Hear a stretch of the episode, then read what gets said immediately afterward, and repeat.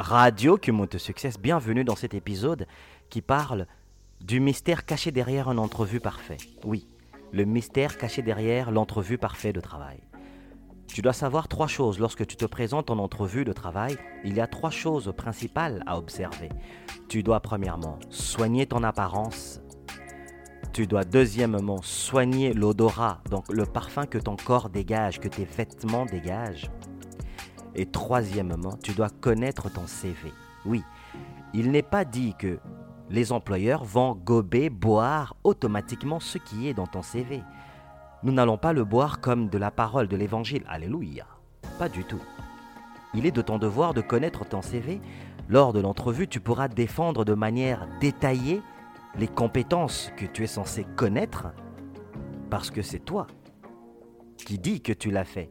Et ton CV est comme l'ambassadeur qui va parler pour toi avant que toi tu n'arrives.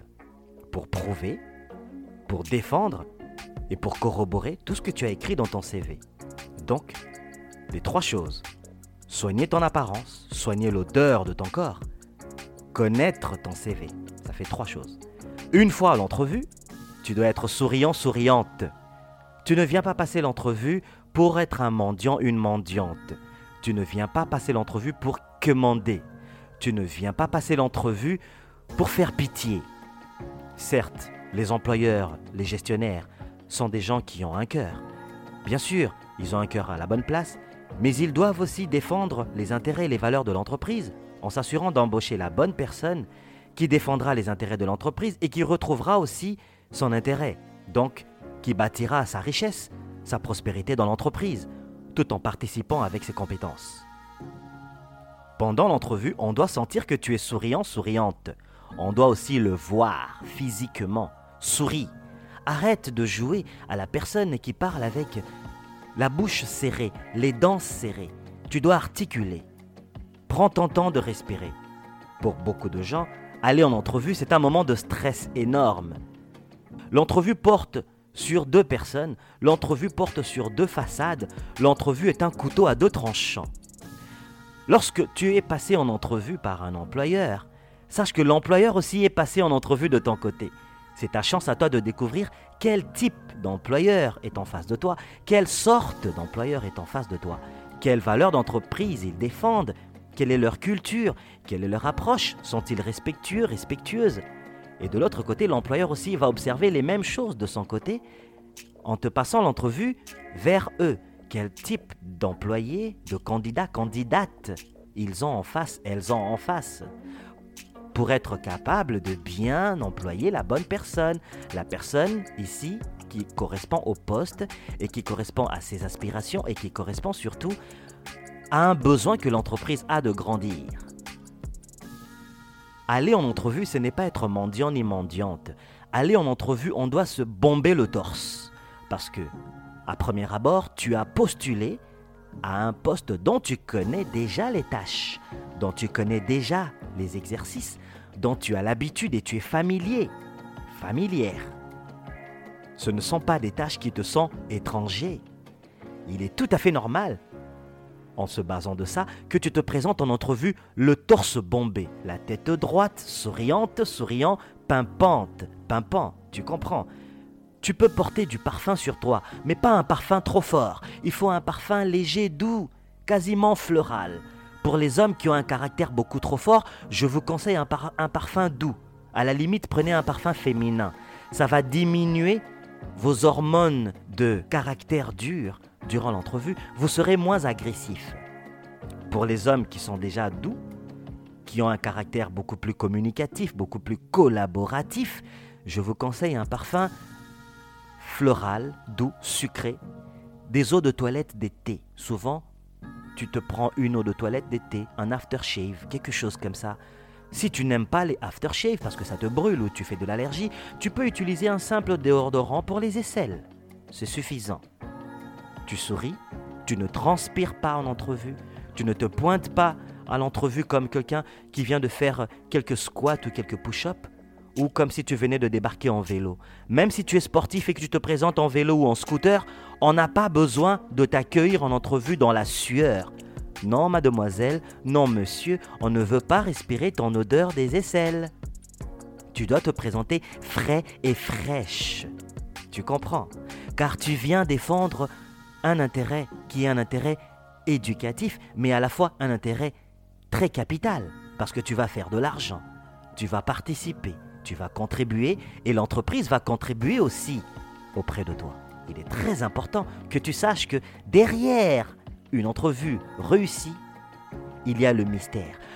Le mystère de décider, lorsque vient le moment de faire le mélange, de vérifier quels sont les candidats qui sont passés, les candidates qui sont passées, et parmi les candidats, candidates, qui nous allons garder.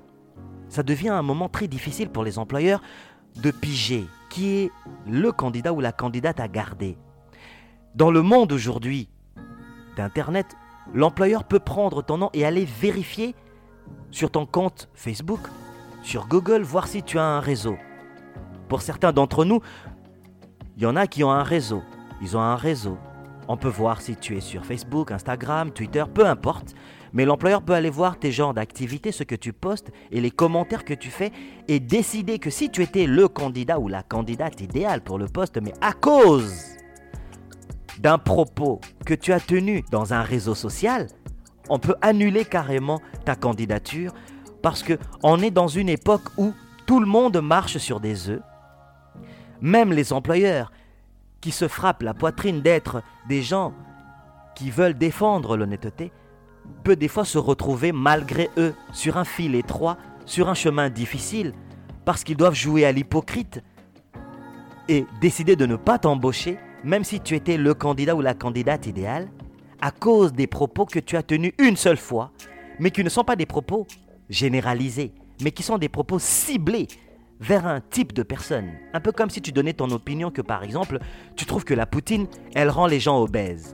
Mais le fait que tu as dit ça, et qu'un employeur voit ça dans ton réseau social, il peut se dire que toi, tu as un problème contre les obèses. Or, tu étais en train de soulever un problème réel de la société réelle. On n'est pas ici dans l'hypocrisie. Même lui, l'employeur, sait que la poutine n'est pas gastronomique. Elle est dangereuse pour la santé. Mais on veut que dans cette époque, les gens ne soient pas très honnêtes. On veut que les gens disent ce qu'ils pensent, mais pas tout. On veut qu'ils soient à demi-vérité entre le mensonge et la vérité. Donc tu comprends que lorsque tu fais tes activités sur Internet, tu dois bien calculer que ça peut retomber contre toi, moment venu pour postuler quelque part. Un employeur peut utiliser ça contre toi pour te casser. Malheureusement, en cassant ta candidature, l'employeur peut regretter d'avoir perdu une personne aussi chère que toi, une personne de qualité que toi. Parce que tu as prouvé en entrevue, tu as fait sentir les gens à l'aise. Tu as fait sentir les gens que oui, tu as les compétences. Et toi, tu as senti que tu avais atteint quelque chose. Mais malheureusement, une seule petite chose que tu as dit, un commentaire égaré, qui n'était pas un commentaire maladroit, je répète, ce n'était pas un commentaire maladroit que tu as fait, mais que ce commentaire a joué contre toi. Pourquoi? Parce que dans les réseaux sociaux, tout le monde peut s'exprimer, parce qu'on est dans un air où tout le monde peut s'exprimer, et même si tu n'as pas débordé, et que tu sais que tu n'as pas débordé, que l'employeur sait que tu n'as pas débordé, l'employeur risque quand même d'annuler, de canceller carrément ta candidature et te retrouver dehors à chercher du travail ailleurs. Et lui peut passer le message à plusieurs de ses collègues ou collaborateurs de autres entreprises de ne pas t'embaucher le moment venu. Tu vas me dire, oui, mais Christian, c'est de l'hypocrisie. Si ces entreprises prônent des valeurs d'autonomie, des valeurs intrinsèques d'honnêteté, il est tout à fait normal qu'ils acceptent et qu'ils comprennent qu'un individu hors entreprise soit honnête dans des propos sur un réseau social. Et moi je te dis oui, j'entends ton écho. C'est tout à fait normal. Mais lorsqu'on vient jouer sur le terrain du capitalisme, il est tout à fait normal d'être un peu politicien, de faire un peu l'hypocrite, de jouer à l'autruche, c'est-à-dire de reconnaître que l'autre dit la vérité, sur un fait qui existe, même si le sujet choisi par le candidat, par l'individu, était un sujet minoritaire, mais on peut catégoriser ça comme un sujet majoritaire et simplement vouloir t'éradiquer, t'éradier, t'effacer, tu comprends? Te décaler. Radio Success. Alors tu comprends. Tout va très vite avec Internet, mais les gens sont très sensibles quand ils dépassent aussi un certain âge, j'en ai parlé dans un podcast précédent. Lorsque les hommes atteignent 50 ans, 55 ans, les femmes dépassent 45 ans, même si les femmes sont déjà des êtres très émotives comparés aux hommes, même si les hommes sont aussi émotifs, mais notre émotivité n'est pas au même degré. Mais lorsque l'homme dépasse 50 ans, il devient comme une femme au niveau émotif. Ça, c'est scientifique. Alors, les employeurs gestionnaires qui ont dépassé 55 ans sont devenus aussi très émotifs. Les hommes, je parle ici des hommes. Alors, lorsqu'ils prennent des fois des décisions pour limoger un employé, parce que l'employé a fait ou a tenu des propos qui n'étaient pas très déplacés, qui n'étaient même pas du tout déplacés, qui n'avaient même rien à voir avec quelque chose de misogyne, il est tout à fait normal de comprendre que cet employeur est un employeur qui a fait ses décisions au niveau émotif. Et souvent, c'est parce qu'ils ont déjà dépassé 55 ans. Alors, ils ne sont plus beaucoup dans la logique, ils sont plus dans l'émotif. Ça, c'est un fait de tous les hommes. Car même moi, le jour où j'atteindrai 55 ans, je serai aussi émotif. C'est naturel. Mais cette émotivité devrait être accompagnée de beaucoup de sens de loyauté au droit de la parole, au droit de l'idée et surtout à l'intrinsèque respect de l'honnêteté. Si on veut embaucher des gens honnêtes, on ne devrait pas les flageller parce qu'ils ont tenu des propos réels, mais qui n'ont pas fait du mal. Peut-être qu'ils ont tenu des propos qui étaient de rapporter des injustices que eux ils ont vécues dans leur vie. Prends un exemple concret. Tu es latina, tu es africain noir, tu es arabe, tu ne trouves pas du travail. À un moment donné, tu fais un commentaire sur, on va dire, Instagram tu fais un commentaire sur Twitter, tu fais un commentaire sur Snapchat ou tu fais un commentaire sur TikTok et que l'employeur tombe sur ton commentaire lorsqu'il a voulu googler ton nom pour investiguer quelques recherches sur toi, voir un peu quel type de personne tu es dans tes temps de, loisirs. Et à un moment donné, tu as donné des thumbs up, par exemple, à tous les hommes qui portent des bikinis. Et que ton employeur, par exemple, il ne supporte pas les hommes qui portent des bikinis. Ah, donc, lui, il est obligé de te limoger pour ton propre goût. Tu vois que c'est injuste. Ou je te prends un autre exemple qui ressemble à la poutine. Toi, chaque fois dans les réseaux sociaux, tu es toujours celui qui prône la nudité. Tu prônes la nudité, la nudité devant les enfants, comme toutes ces personnes qui disent c'est très bien, les parents doivent être nus devant les enfants, la nudité c'est naturel, on doit être nu à la plage, il est tout à fait normal qu'un jour les employeurs aussi acceptent qu'on travaille nu au travail dans les entreprises. Ce genre de personnes existe sur Internet. Et toi, tu postes souvent ce genre de choses parce que tu supportes cela, tu encourages cela. Si ton employeur va faire de l'enquête sur toi et découvre que toi, tu encourages la nudité sur la place publique, tout à fait normal que lui va se dire mais ça ne défend pas les valeurs de l'entreprise. Chez nous, on ne travaille pas nu. Chez nous, on est ludique, on est pudique. Chez nous, on a un minimum de respect pour le regard de l'autre, les yeux de l'autre, l'imagination de l'autre, le bien-être de l'espace de l'autre. Ta nudité, tu la gardes pour toi ou pour les espaces réservés pour cela. L'entreprise, le gestionnaire peut décider de casser ta candidature et de te foutre dehors. Parce que tu as encouragé la nudité sur les lieux publics, sachant que cela est généralement non admis. Ce qui ne ressemble pas à un point donné où tu es en train peut-être de dénoncer une injustice. Si tu dénonces de l'injustice que dans telle entreprise, j'ai observé, on n'embauche que des latinos, on n'embauche pas des noirs ou on n'embauche pas d'arabes. Tu dénonces l'injustice.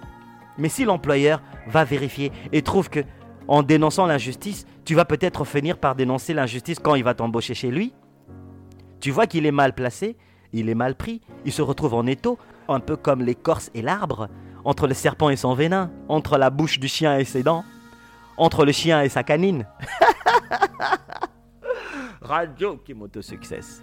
Il est très important de comprendre que lorsque tu vas chercher du travail, ton ombre te suivra après avec l'aide des employeurs qui vont aller fouiner sur toi. S'ils ne fouinent pas sur toi, c'est peut-être parce qu'aussi, peut-être que tu as ouvert la voie. Tu leur as dit d'aller fouiner, tu leur as donné un réseau social là où ils pouvaient aller te chercher. Mais il est important de garder en tête que lorsque tu vas chercher du travail, Soigne ton apparence, soigne l'odorat de ton corps et maîtrise ton CV. Connais tes aptitudes, défends ton CV. Et surtout, fais attention à ce que tu postes sur les réseaux sociaux, que ce soit injuste ou pas.